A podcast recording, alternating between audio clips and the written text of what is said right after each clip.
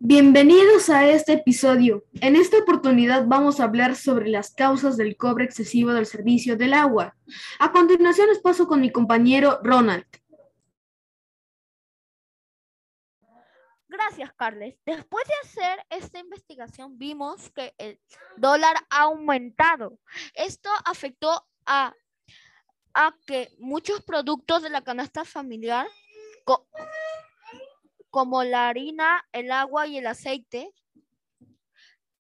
hayan subido mucho de precio. Y esto ha hecho de que muchas, bueno, la mayoría de las, de las familias se vean perjudicadas. A continuación les paso con mi compañero Eros.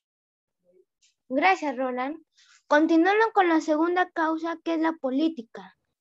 Se vio que hay una relación porque el Congreso no le está prestando mucho interés, no le está prestando mucho interés al cobro excesivo del agua. Y eso hace que Sedapal no haga nada al respecto. La política no hace nada al respecto contra Sedapal por estarnos cobrando demasiado el agua. A continuación les paso con mi compañera Juliet. Muchas gracias, Eros.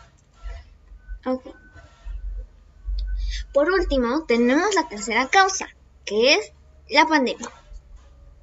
En, este, en esta pandemia se vio que la empresa de agua, que es Sedapal, no revisó el medidor. Por lo tanto, esta empresa hizo un cálculo, no, se sabe si es del mes anterior, eh, del año anterior, meses anteriores, en teoría no, no se sabe, pero lo que sí se tiene conocimiento es que se hizo un cálculo en base a un periodo determinado y lamentablemente ese cálculo no fue hecho de la mejor manera debido a que, bueno, generando un cobro excesivo.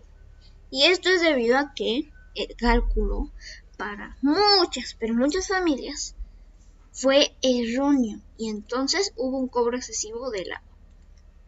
Bueno, queridos oyentes, hemos llegado al final del episodio. Gracias por su tiempo. Adiós. Chao. Bye.